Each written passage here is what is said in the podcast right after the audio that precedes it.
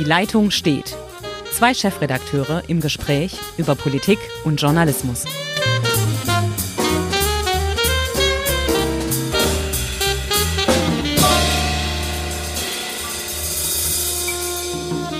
Herzlich willkommen zu einer neuen Folge von Die Leitung steht. Mein Name ist Hendrik Roth, ich bin Chefredakteur der Schwäbischen Zeitung und wie immer in Ulm sitzt Ulrich Becker, Chefredakteur der Südwestpresse und ich begrüße Sie ganz herzlich zu unserem neuen Podcast, der eigentlich ein ganz besonderer ist, oder? Hendrik? Ganz genau. Wir haben nämlich das Institut für Demoskopie Allensbach gebeten, mal eine wirklich sehr, sehr fundamentale, repräsentative Umfrage zu machen, wie in Baden-Württemberg das Krisenmanagement an den Schulen äh, gemessen wird oder bewertet wird. Und wenn ich sage wir, vielleicht kannst du das ein bisschen erklären, ja. wer wir sind. Ja, genau. Wir, das heißt also nicht die Schwäbische Zeitung und nicht die Südwestpresse alleine, sondern Insgesamt sind es 78 Zeitungstitel, dahinter stehen 45 Verlage in Baden-Württemberg, insgesamt mit einer Auflage von 1,6 Millionen Zeitungen. Also so. man kann sagen, das lesen heute 5, 6 Millionen Leute. Davon kann man, kann man wirklich ausgehen. Ja. Warum, warum haben wir das getan? Wir haben uns zusammengeschlossen als Zeitungstitel, als Chefredakteure und haben gesagt, eigentlich wollen wir mal zeigen, dass wir zusammen wirklich ein großer Faktor in dieser Medienwelt sind und wollten nicht jeder vereinzelt vor dieser Landtagswahl vor uns hinpuzzeln und irgendetwas Unterschiedliches machen, sondern wir haben gesagt, wir bündeln unsere Kraft. Ähm, wir bündeln sozusagen unsere Medienkraft und veröffentlichen alle die Ergebnisse dieser Umfrage. Jetzt werden natürlich Kritiker sagen, i, das ist Gleichschaltung der Presse. Nein, das ist es nicht, sondern wir haben diese, auf, äh, diese Umfrage in Auftrag gegeben haben diese Ergebnisse von Allensbach bekommen und Hendrik, das wirst du bestätigen, eines der profiliertesten Umfrageinstitute und der besten Umfrageinstitute der Republik. Hochrenommiert. Ich glaube, keiner fragt auch nur oder wagt es, die, die Qualifikation, den wissenschaftlichen Anspruch dieses Institutes in Frage zu stellen. Genau, und wir haben gesagt, wir machen das im Monatsrhythmus bis zum März vor der Wahl, nehmen uns Themen aus der Landespolitik vor und machen da eine repräsentative Umfrage. Und jede Tageszeitung hat dann diese Ergebnisse in der Hand und kann die interpretieren und auswerten, so wie sie das für richtig hält. Und wir haben angefangen vielleicht mit dem umstrittensten Thema, das so im Land im Moment äh, bei, den Leuten ist, oder? Ja, ganz genau, die Schulpolitik. Und da zeigt sich, deshalb lass uns gleich in Medias Res gehen und darüber sprechen. Ja. Ähm, ganz interessant ist, wir reden über die Corona-Pandemie, wie zufrieden sind die Menschen in Baden-Württemberg mit dem Krisenmanagement der Landesregierung. Und da stellt sich heraus, doch, doch, 60 Prozent halten die, Landes-, die Arbeit der Landesregierung als Krisenmanager für sehr gut oder gut, also wirklich hohe Zustimmungsraten. Und wenn dann gefragt wird, dieselbe Gruppe, wie bewerten Sie speziell die Schulpolitik des Landes in der Corona-Krise, dann wird es andersherum dann sagen 22 Prozent keine gute Arbeit, 35 Prozent weniger gute Arbeit und gerade mal 34 Prozent sind damit zufrieden. Das ist, finde ich, auch ein sehr, sehr erschreckender Wert, weil wir haben ja, das hat das Institut auch nochmal betont, in dieser Krise gesehen, dass die Zustimmungswerte zu der Arbeit der Regierenden extrem hoch sind. Also in der Krise haben viele Menschen großes Vertrauen äh, gefunden in das, was die Politik getan hat und tut, gerade auch hier in Deutschland. Und wenn dann in einem Fachbereich der Bildung 57 Prozent insgesamt sagen, also das ist eigentlich keine besonders gute Arbeit, die da geleistet wird, ist das, um es also mal ganz platt zu sagen, ah, vier minus bis fünf. Ganz genau. Und dann wird es jetzt dramatisch, denn alle Welt weiß, im März wird hier gewählt und die für die Schulpolitik verantwortliche Susanne Eisenmann ist die Direktkandidatin, die, Entschuldigung, die Spitzenkandidatin der CDU, sprich die Herausforderung Herausforderin von äh, Winfried Kretschmann. Und da hat jetzt auch Frau Eisenmann laut Allensbach wie die CDU ein ganz großes Problem, weil die Kritik wird teilweise an ihr festgemacht, weil die Leute sie einfach nicht kennen. Es gibt einen großen Teil, äh, 32 Prozent der Befragten sagen, wir kennen Frau Eisenmann gar nicht. Und deshalb zögern sie, überhaupt über die Schulpolitik zu urteilen. Ja, und das, man muss das vielleicht sogar noch erweitern, Hendrik, weil 28 Prozent der Befragten haben mir gesagt, sie seien unentschieden. Und unentschieden heißt immer diese Äußerung, äh, interpretieren Meinungsforscher immer so, dass halt sozusagen dem, dem Einzelnen die Datengrundlage genau. fehlt. Also er hat nicht genügend Kenntnisse über die Politik oder über die Ministerin. Und ähm, das würde mir auch, äh, wir werden am 14. März äh, ist, die, ist die Wahl terminiert. Ja. Das heißt, wir haben jetzt noch ziemlich genau viereinhalb Monate das ist eigentlich kaum noch aufzuholen. Das sehe ich auch so. Ähm, das Problem, dass sehr viele Frau Eisenmann nicht kennen in Baden-Württemberg, ich glaube, das wird sich noch in den nächsten Monaten verändern, wenn der Wahlkampf richtig an Fahrt aufnimmt und sie uns im Zweifelsfall an jeder Ecke von irgendeinem Riesenplakat herunterlächelt. Aber es scheint die alte Regel zu gelten. Und das war mein Reflex, als Eisenmann nominiert wurde mit Schulpolitik kann ich eigentlich nur Wahlen verlieren. Das zeigen alle Landtagswahlen in der Bundesrepublik Deutschland in den letzten Jahrzehnten. Ja, und dazu, also dazu passen auch, glaube ich, die, die weiteren Umfrageergebnisse. Das ist einfach ein, ein äh, Bereich, an dem du im Grunde das, das muss man dann auch zu ihrer Verteidigung sagen, wo du eigentlich nichts wirklich richtig machen kannst, weil die Klientel, nämlich die Eltern, extrem kritisch sind. Ganz das zeigt sich auch, das zeigt sich auch an der Beurteilung der Situation an den Schulen. Da sagt also äh, fast die Hälfte, ähm, nein, es fallen nach wie vor viele Unterrichtsstunden aus. Der äh, Lehrermangel an den Schulen hat sich gravierend verändert. Das sagen äh, äh, verschärft. Das sagen auch 41 Prozent. Ein Drittel sagt, das Hygienekonzept ist nicht überzeugend an den Schulen.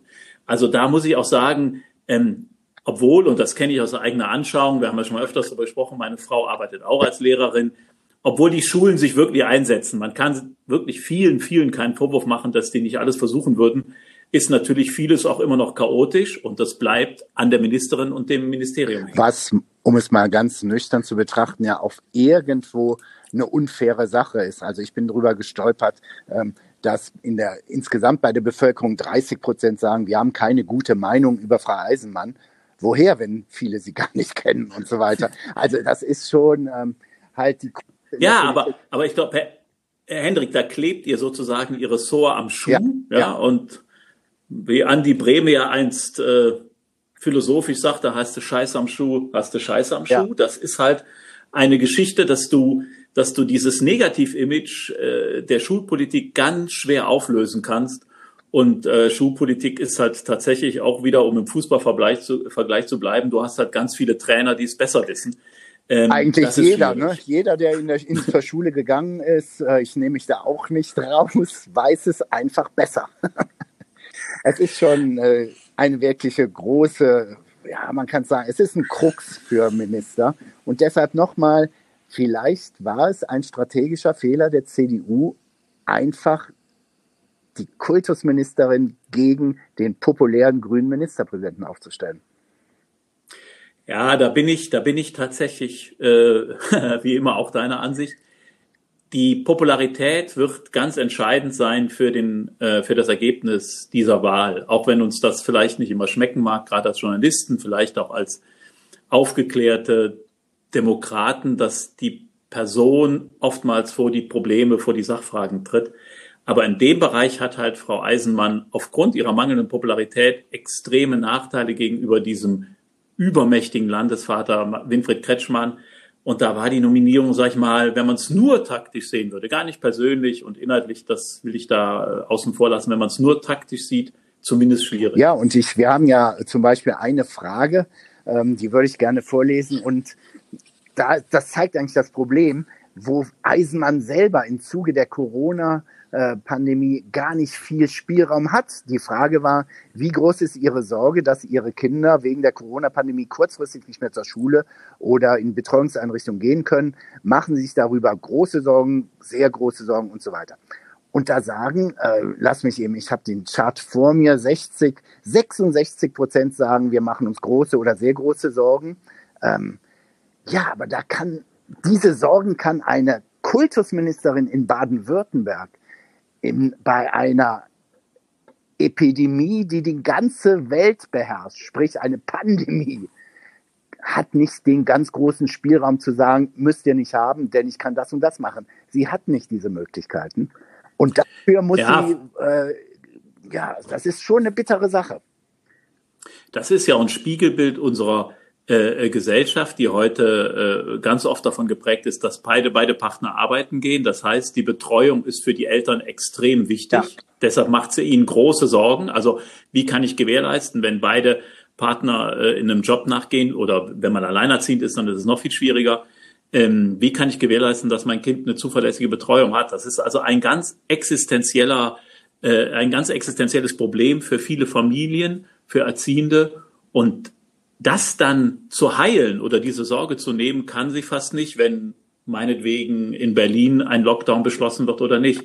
Und das zeigt ja auch die, die zweite Frage, da, da wollte ich anschließen, wie wichtig ist den Eltern verlässliche ja. Betreuung? Und da sagen äh, 58 Prozent, uns ist das sehr wichtig. Also ja, und das heißt, die sind über 34 Prozent. Also wir reden äh, von grob und gern 90 Prozent sagen super wichtig. Ja, denen ist es wichtig oder sehr wichtig, wie die Kinder betreut werden, ähm, was verständlich ist, aber was, glaube ich, auch ähm, zeigt, dass äh, wenn die Kinder nicht zur Schule gehen können, das für viele Eltern ein ganz großes Problem ist, wie kriege ich die jetzt betreut, gerade bei den Jüngeren. Aber da komme ich jetzt mal um die Ecke. Weißt du noch, vor zwei Wochen gab es mal so einen Vorschlag, lasst uns die Sommer, äh, die Winterferien, die Weihnachtsferien verlängern. Und ich habe dann einfach einen Kommentar geschrieben und habe gesagt, jawohl, das sollten wir tun. Wir wissen nicht, wie die Zahlen sind. Wenn sie explodieren, dann haben wir eine gewisse, jetzt schon eine gewisse ähm, Grundlage, um die Maßnahmen einzusetzen. Verprügelt bin ich worden. Verprügelt. Von allen Seiten. Und ich fühle mich jetzt ernsthaft bestätigt, weil wir werden jetzt Maßnahmen ergreifen, die sind extrem schwierig für viele Branchen. Ich nenne nur Stichwort Gastronomie. Und dann hat in meinen Augen, und die Kritik gebe ich jetzt in Richtung Kultusministerium und auch Eisenmann hin, sofort wird es abgeledert, weil nein, nein, nein, nein, dann wird sich sofort hinter die Lehrer gestellt und so weiter und so fort.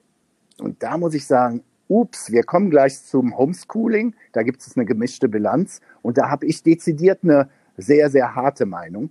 Aber das hat mich schon überrascht, wie schnell ein in meinen Augen ja, von politischen Hinterbänklern der Vorschlag kam, lasst uns doch einfach Weihnachten zwei Wochen länger machen und wir kriegen die Probleme eventuell in den Griff. Das wäre. Aber naja.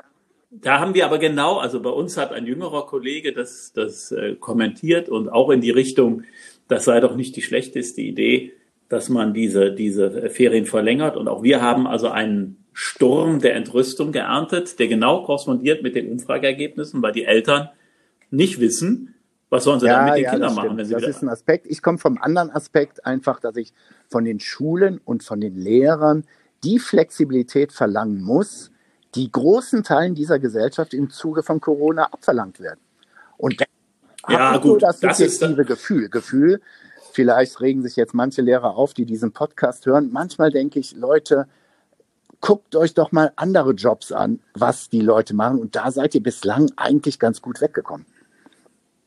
Also wir werden jetzt sicherlich einen Sturm der Entrüstung ernten, aber ähm, da finde ich auch die, die allermeisten Lehrer, sofern sie in Beamtenverhältnissen sind, und das ist ja hier die Mehrzahl in Baden-Württemberg, sind in gesicherten Jobs. Also das heißt, da droht keine Kündigung, da droht auch keine Kurzarbeit. Ähm, natürlich ist die Arbeit anstrengend, heute in den, in den Klassen und vor den Klassen zu stehen. Aber die Flexibilität bei der, das sind ja, ist ja kein Urlaub, ich habe ja. das ja gelernt, das ist ja unter, unterrichtsfreie Zeit. Also die Flexibilität auch bei der unterrichtsfreien Zeit mal entweder Verschiebungen zu akzeptieren oder sogar, ähm, was ja auch denkenswert wäre, Kürzungen, indem man sagt, okay, wir machen nur vier oder drei Wochen Sommerferien, weil wir einfach mit dem Stoff ja. nicht mehr hinterherkommen, weil so viele Schülerinnen und Schüler zu Hause bleiben mussten, weil Homeschooling doch die Anwesenheiten der Schule nicht ersetzt.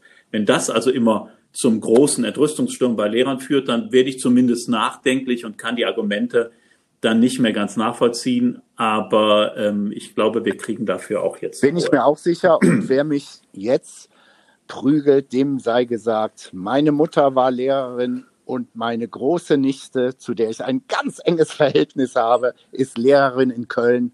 Also ich bin nicht per se ein Lehrer-Basher. Ich sage nur, Leute, Leute, ihr müsst euch ein bisschen bewegen. Und irgend, und in diese Richtung gehen ja auch die ähm, Antworten unserer Umfrage, wenn es ums Homeschooling geht und um die Digitalkompetenz der Lehrer.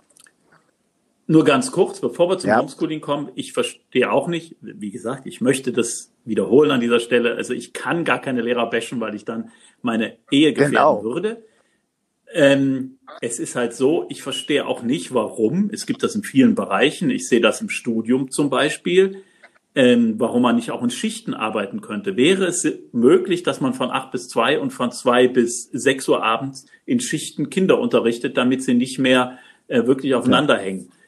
Man muss ja mal über alles genau. nachdenken. Dann wird natürlich gesagt, das geht nicht und Unterrichtsvorbereitung, ja, wenn man immer sagt, das geht nicht, dann passiert gar nichts. Also zumindest nachdenken muss man. Aber Homeschooling. Und da gibt es eine äh, ganz klare gemischte Bilanz. Die Frage war, hatte, ich verkürze jetzt einfach, hat das Homeschooling in der Hochphase der Corona-Krise im April, Mai und so weiter zu Zeiten von Abitur, mittlerer Reife und so weiter gut funktioniert, ja oder nein?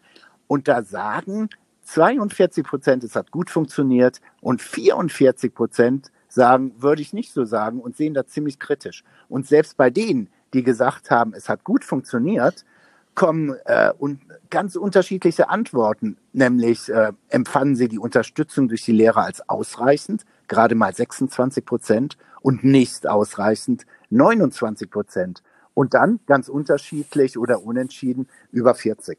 Also will sagen, ähm, die Rhetorik, denn die haben wir auch ständig gehört aus dem Kultusministerium, dass alles super läuft und dann wurden Grenze geflochten, der rote Teppich wurde für das die Lehrerschaft herausgerollt. Ähm, nee, so richtig toll war es nicht.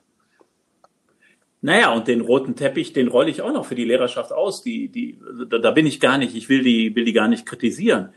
Wen ich kritisiere, das ist tatsächlich die Politik, und wir kommen da drauf, glaube ich, nochmal bei der, ja. bei der letzten Frage, die beantwortet worden ist, weil wir reden jetzt seit bestimmt 15 Jahren über die, die Digitalisierung äh, der Schulen und des Unterrichts. Und wir sehen immer noch, und jetzt gerade in der Krise, dass die Qualität des Homeschoolings und die Qualität, wie Lehrer mit digitalen Elementen umgehen, allein vom Lehrer abhängen. Allein genau. davon, ob er, ob er sich damit beschäftigt hat, ob er vielleicht privat sich weitergebildet hat, ob er ein großes Interesse hat und vielleicht auch, da spielt sicherlich die Altersfrage ein Stück weit eine Rolle, also ob er auch schon als junger Lehrer in diese ganze Digitalisierung einfach reingewachsen ist. Und wenn eine Landesregierung es nicht schafft, ihre Lehrer so zu qualifizieren, dass sie zumindest auf ein Level kommen, wo sie einen, einen digitalen Unterricht äh, äh, betreiben können, dann muss ich auch sagen, das geht nicht mit den Lehrern nach Hause, sondern das geht mit der Landesregierung nach Hause, die nicht für die Ausbildung. Ganz genau. Und da haben wir ja wirklich ein verheerendes, wirklich verheerendes Ergebnis äh, bei der Frage, glauben Sie, dass Lehrer für den digitalen Unterricht ausreichend ausgebildet sind oder glauben Sie das nicht? Und da sagen gerade mal zehn Prozent von der Bevölkerung, ja, sie sind ausreichend ausgebildet oder geschult. Zehn Prozent. 90 Prozent wagen es nicht, diesen Satz zu unterschreiben. Und da muss ich sagen, jetzt kommen wir wieder zu Frau Eisenmann. Das ist nicht die alleinige Verantwortung von Frau Eisenmann. Davor gab es auch schon Kultusminister und so weiter und so fort. Das ist ein langwieriger Prozess, aber das Ergebnis ist doch wirklich verheerend. Total verheerend und das unterstützt auch viele Schlagzeilen, die wir ja ein bisschen hämisch gemacht haben. Äh, die deutschen Schulen sind immer noch in der Kreidezeit stehen geblieben. Es, Wobei, es ist einfach ist so, dass wir also, dass wir, dass wir immer noch hinterherhinken und das, was wir uns in den berühmten Sonntagsreden auf die Fahnen geschrieben haben, dass das nie wirklich in den Schulen angekommen ist und ein Beispiel ist, wir haben diese Geschichte auch gemacht, was ist eigentlich vom berühmten Digitalisierungspakt, fünf Milliarden für die Schulen, der schon weit ja. vor Corona beschlossen worden ist. Was, was ist da eigentlich angekommen? Und man sieht, es ist in Teilen gar nicht angekommen. Die Schulen wissen nicht, wie sie mit dem Geld umgehen sollen. Die wissen nicht, wie sie nachher, auch wenn sie sich Hardware dafür anschaffen, also PCs oder, oder ähm, diese, diese Whiteboards, äh, mit denen man den Unterricht machen kann, dass sie dann überhaupt keine IT-Struktur haben, um das zu bewerkstelligen. Also die sind da auch, die sind da allein gelassen, werden im Regen stehen gelassen. Und es scheitert oftmals schon an der Installation eines anständigen WLAN-Systems äh, oder Netzwerkes. Also äh, über Eisenmann und äh, über alle Vorgängerregierungen, ob Andreas Stoch Kultusminister war oder alle davor, da ist nicht genug. Ganz genau. Und ich würde eigentlich gerne heute den Podcast mit was, finde ich, doch amüsanten beenden Ich kenne jemanden, der hat in diesem Jahr Abitur gemacht und den habe ich gefragt, sagen Sie mal, ähm, wie ist denn Ihre Bilanz des Homeschoolings, beziehungsweise wie sind Sie aufs Abitur von Ihren Lehrern vorbereitet worden? Und der grinste mich nur an und sagte, darf ich eine Gegenfrage stellen? Ich meine, bitteschön. Und sagt, was glauben Sie denn, wer sich bei mir am meisten oder am häufigsten gemeldet hat von den Lehrern? Und habe ich gesagt, keine Ahnung, die, die, wo Sie halt Ihre Schwerpunkte gesetzt haben, nehme ich an. Und da sagte der, nein, es war der Sportlehrer. Vom Sportlehrer haben wir regelmäßig äh, Übungen gekriegt, wie wir in unseren Zimmern uns fit halten können. Und, und das finde ich wirklich. Und der sagt, ey, nichts gegen unseren Sportlehrer. Eine ganz coole Socke. Aber von den anderen habe ich ja, nichts gehört. Aber das zeigt natürlich äh, so die, die alte Erkenntnis, es liegt ja. immer an den Menschen. Und ähm, wenn wer keine Lust hat, sich damit auseinanderzusetzen oder wer keine Möglichkeit hatte, um es positiver zu formulieren, ähm, da, da kann man auch nicht erwarten, dass dann allzu viel kommt. Aber ich finde, diese Umfrage zeigt überdeutlich, also wir haben echt, oder sagen wir es anders, Politik muss ja. nachsitzen. Ähm, wir, wir, müssen, wir müssen da was tun. Und zwar, ähm, und das ist jetzt, und, und deshalb haben wir ja diesen Themenbereich auch gemacht, das ist jetzt die Kernaufgabe von einer Landesregierung. Wir müssen nur noch mal festhalten, wie unser föderales System funktioniert. Es ist eben nicht die Außenpolitik, die Innenpolitik und so weiter und so fort. Landesregierungen sind primär für die Schulen da. Und da finde ich Baden-Württemberg immer sehr, sehr, wie soll man es ausdrücken, zuversichtlich, dass man besser ist als andere, zeigt eigentlich jetzt Allensbach nochmal eines ein hochseriöses um Demoskopie-Institut zeigt uns, nein Leute, ihr liegt falsch. Ja, und da muss man sagen, die ewigen Konkurrenten, die Bayern, sind enteilt und die Sachsen, über die man sich ja hier gelegentlich vollkommen zu Unrecht lustig macht, sind dem baden-württembergischen Schulsystem auch enteilt. Und da würde ich zumindest darüber nachdenken. Ja, dann schauen wir doch mal, wie die nächste Woche sich tut, was alles so an der Corona-Front ist. Und wir sprechen uns im Zweifel beim nächsten Podcast und reden über die USA mal. Ne? Wir können ja dann doch mal schauen. Da ist wahrscheinlich, gehen wir mal von aus, dass die Wahl normal zustatten kommt, ist entweder Trump in seiner zweiten Amtszeit oder wir haben einen Machtwechsel in Washington. Das wird die spannendste Frage der nächsten Woche. Also es ist ja nicht so, als wäre die Zeit zur Zeit, die Zeit zur Zeit nicht spannend. Und ähm, ich bin wirklich, äh, also, äh, aber um, um den Bogen nochmal zu spannen, also die letzten Jahre ist man ja immer zu Bett gegangen, also ab 2016, der ersten Wahl von Donald Trump, und hat abends gedacht, wenn du morgen aufwachst, ah ja, das ist schon die Clinton. Und beim ja. Brexit dachte man, ah ja, wenn du morgen aufwachst, die sind schon noch im, in der EU. Und immer ist man morgens aufgewacht oder man hat vielleicht so dann, äh, das hatten wir in der Redaktion hier natürlich auch, hat zusammengesessen und hat das beobachtet und man hat dann gesehen, alles geht ganz anders aus, als man das gedacht hat. Also deshalb äh, diesen, diesen 4. November, dann werden ja am Morgen des 4. Novembers hoffentlich die Ergebnisse bekannt sein. Ähm, genau, und da werden wir einen Podcast machen. Und damit wir schon ein bisschen die Latte hochhängen für uns selber, ich bin bereit zu wetten. Und vielleicht muss ich ja dann zu Kreuze kriechen. Ich sage Stand heute, doch, ich gehe davon aus, dass Joe Biden die Wahl gewinnt. Für mich ist, sind so viele Fehler gemacht worden, selbst für im Trump-Lager selber, ähm, dass dieser Schwung nicht ausreicht, nochmal diesen in meinen Augen autokratischen Populisten zu wählen, der bei einer Wiederwahl uns in große Probleme stürzen wird. Aber das wäre dann das Thema für nächste Woche. Ähm, für wen, auf was setzt du? Genau. Und meine Wette, also ich, also ich halte jetzt dagegen, das muss ich ja. Wir werden am 4. November keinen Gewinner sehen, sondern Donald Trump wird das gesamte System lahmlegen und qua Notverordnung und mit Hilfe seines äh, obersten Gerichtshofes, der ja, wie, wie wir jetzt äh, gesehen haben, auch noch mit einer konservativen Frau nachbesetzt worden ist, mit Hilfe seines konservativen Gerichtshofes äh, versuchen, die Wahl Die Gefahr besteht. Ich sage nur noch eins und dann ist Schluss für heute.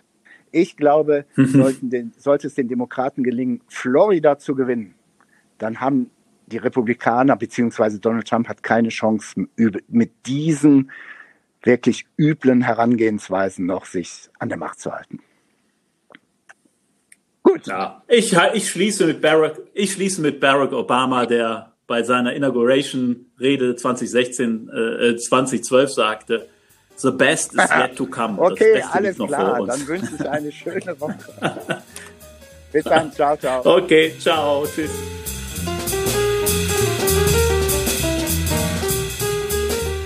Auf schwäbische.de finden Sie mehr als diesen Podcast.